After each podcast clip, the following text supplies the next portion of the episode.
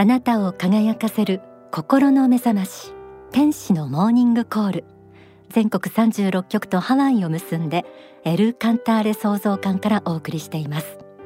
今日は毎月恒例心の指針。2022年10月号の月刊幸福の科学に書き下ろされた大川隆法総裁の関東言をご紹介します。今月のタイトルは呪いに対処する。先月の心の指針は幽霊の条件でした。幽霊に続いて今度は呪いですかという声が聞こえてきそうです。はい。今度は呪いについての真理を知ってください。正しい霊的知識は正しい宗教でしか知ることはできません。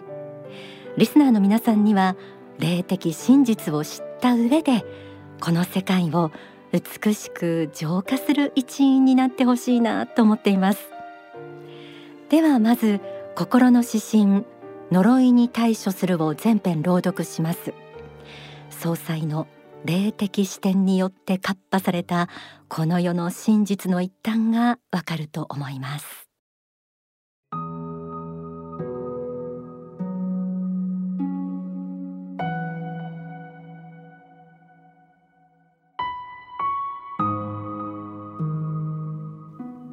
心の指針。呪いに対処する。呪いなんて言葉はほとんど死後かと思っていた。私に霊道が開けた後も時には不成仏霊悪霊というものや悪魔がやってきた。彼らを追い払ったり成仏させるためにお経や祈願文そして仏法真理の本をたくさん書いた。そうして20年ぐらい経った頃資料のみならず生き量もやってくることが明確に分かった。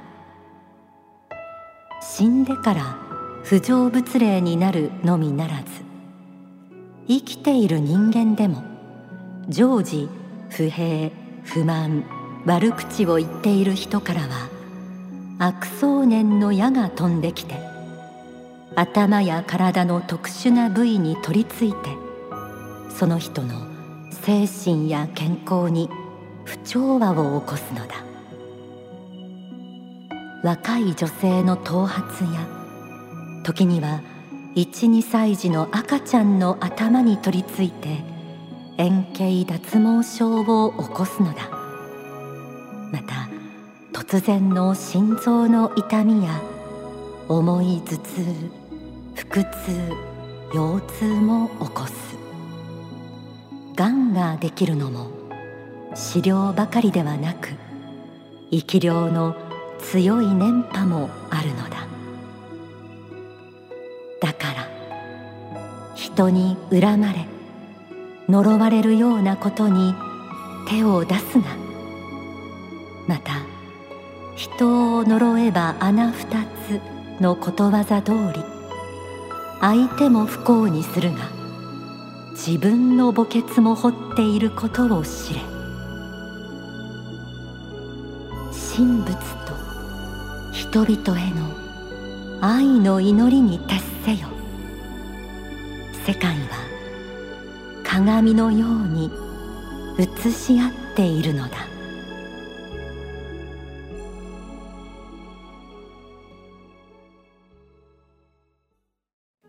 心の指針呪いに対処するを朗読しました。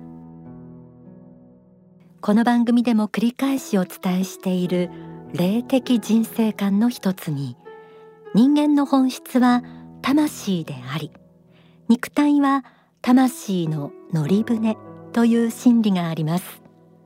そして心そのものがあなた自身であるということ。皆さんが死んだ後の行き先は生前の心。つまり思いと行動によって決まります。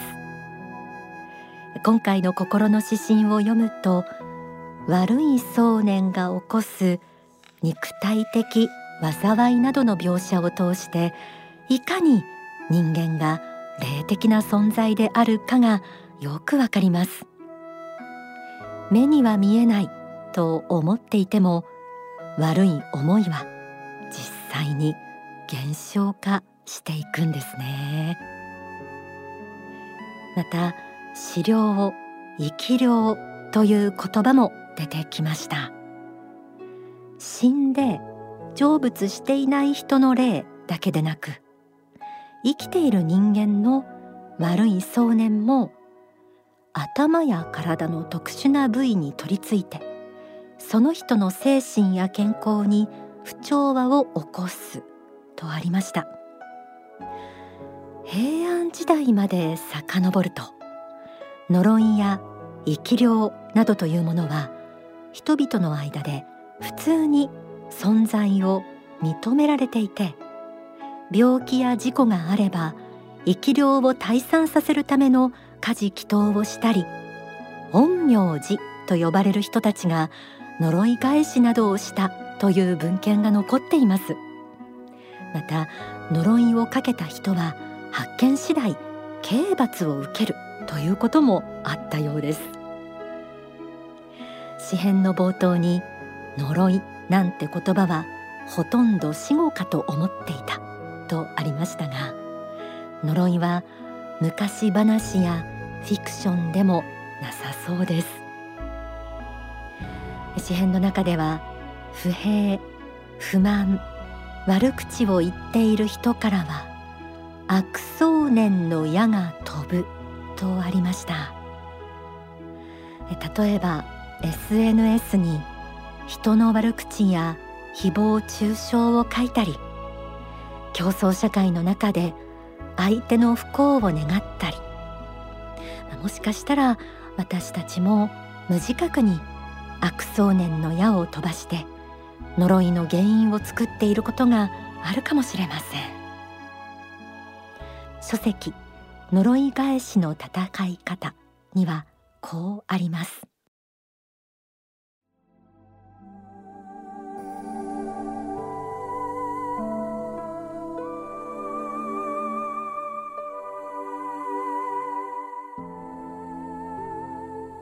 呪いというのは相手を不幸にしたいという思いです。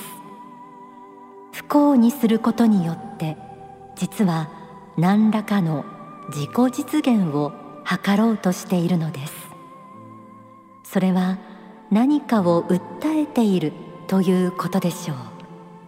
本当は直接訴えたいのだけれどもできないために遠回しにやろうとしていることが多いのです。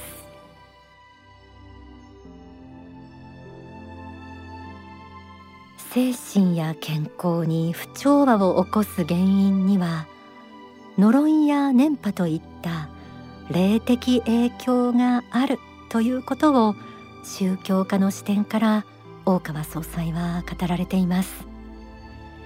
呪いに対処するその方法は人に恨まれ呪われるようなことに手を出さないこと。そして呪いをかけるようなことをしないこと。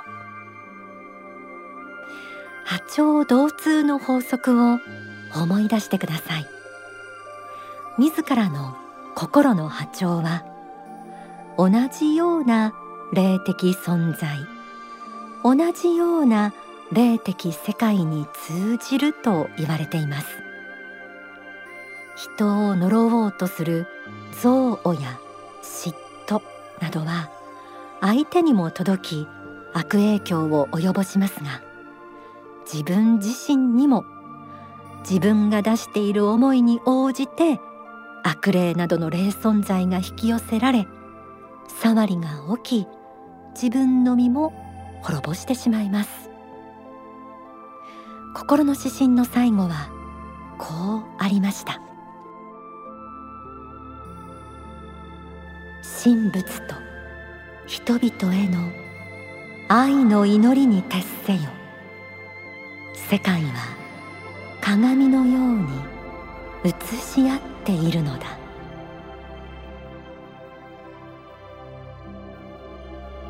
書籍。生き量論には生き量に対する対策について次のようなことが書かれています。緩やかな善念を放射している。世界の幸福や人類の幸福。そうしたものを常に緩やかに発信しているということは大事なことだと思います。一般的な善念を出して生活しているといろいろな街角等で悪い人間などに遭遇したり狙われたりしても間一髪のところで何も起きずに助かるようなことも多いのではないかと思います。そうしたことを心がけていただければ幸いです。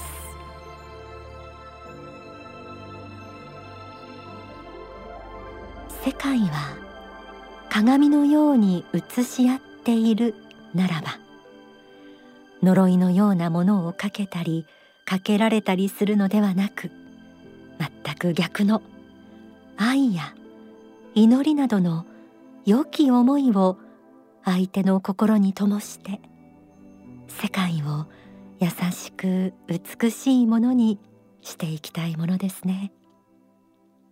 ではここで大川隆法総裁の説法をお聞きください。やはり人間として生きている間愛を持って生きてください。これはきれいごとに聞こえるかもしれませんが人類がそれぞれ愛を持って生きることに努力するようになればこの世は一歩一歩前進していくんです。良くなるしかないんです。国籍の違い人種の違いがあります。宗教の違いもあります。思想信条の違いもあります。それは当然でしょう。また人間としての生き方の違い職業の違いいろんなものがあってみんなの考えは一緒じゃありません。でもそれをあえて受け入れてこの地上に生まれてきて大勢の人たちがいろんな考えを持って切磋琢磨して磨き合って何十年生きていくことになっているんです。互いの違いを超えまた困難な壁を乗り越えてなんとか共に生きていける時代を築いていくことが大事だと思います。簡単な言葉でそれを愛と言います。ただ現代ではこの愛という言葉が勘違いされています。どうしても人から奪う愛やもらう愛そしてもらえなかった時の悲しみとかあるいは何とかして復讐したいとかそういう気持ちになることが多いと思います。しかし与える愛を実践できる人が増えていけばこの世は確実にユートピア化していきます。それ以外のこと収入を上げるとかあるいは人間関係が良くなるとか会社で出世するとかまあいろんなことがありますけれどもそれは後からついてくるもんです。それよりまず先に与える愛の世界を作っていくべく努力したいと思います。一円もいらないんです。心の中で自分の小さな発動機を回して他の人々に少しでも役に立ちたい優しくありたいその人に良くなっていただきたい。そういう気持ちです。祈っても実現しないこともあるかもしれません。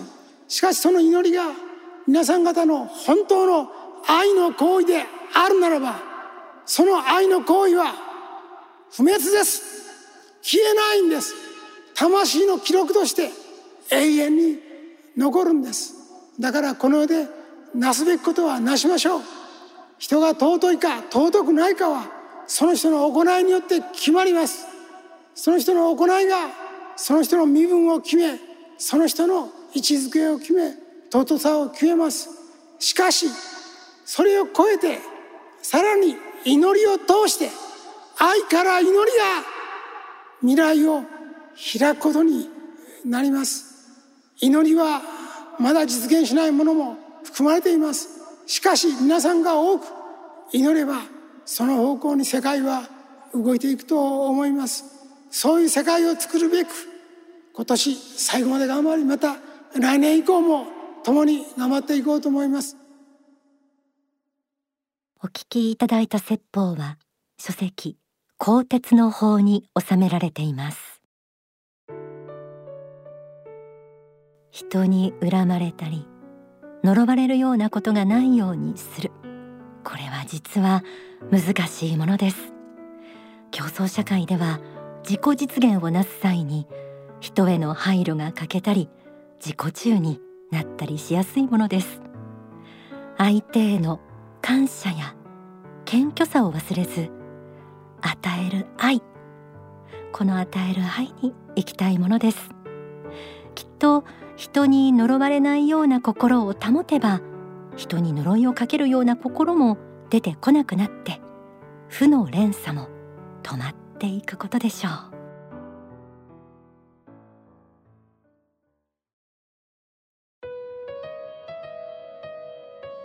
では一曲お送りします。映画呪い返し獅子王子誕生挿入歌。作詞作曲大川隆法総裁。歌は川村静香さん。あなた。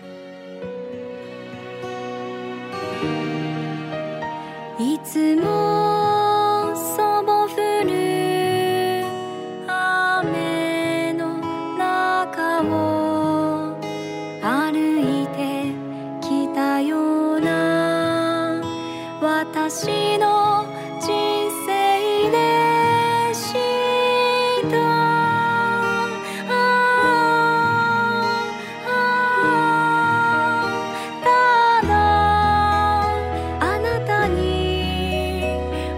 お会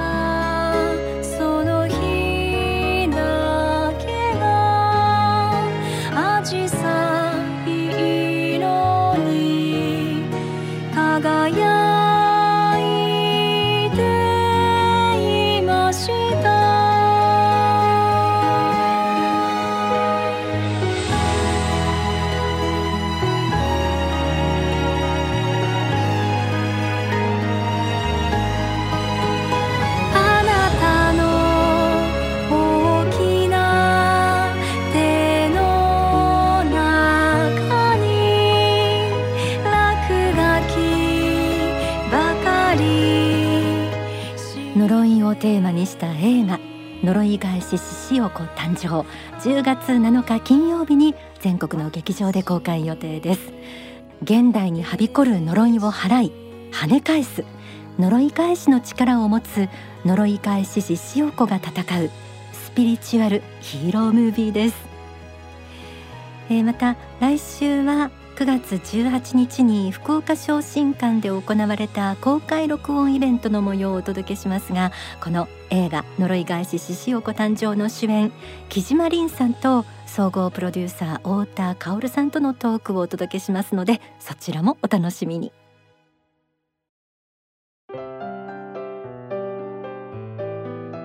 幸福の科学からのお知らせです。まず、えー書籍のご案内です。今日は呪いについてお送りしましたがその名も呪いについてというタイトルの新刊が出されています。書店覗いてみてください。他に関連で学びとなる書籍としてはですね生き量論。それから呪い返しの戦い方。それから映画の公式ガイドブックも参考になると思います。呪い返し獅子王子誕生。いずれも書店覗いてみてください。それから10月6日は幸福の科学にとってとても大切な日なんです。今から36年前の1986年10月6日大川総裁はすべての人をこの世とあの世を貫く真なる幸福へと導くために幸福の科学を立秋されました。この立秋を記念して全国の支部や商社では立秋記念式典を開催します。全国の支部では10月6日木曜日。商社では10月1日から7日まで開催です。詳しくはお近くの幸福の科学までお問い合わせください。なおこの10月6日という日は天使のモーニングコールの誕生日でもあります。今から31年前に産声を上げました。本当に長い間聞いてくださる皆さんありがとうございます。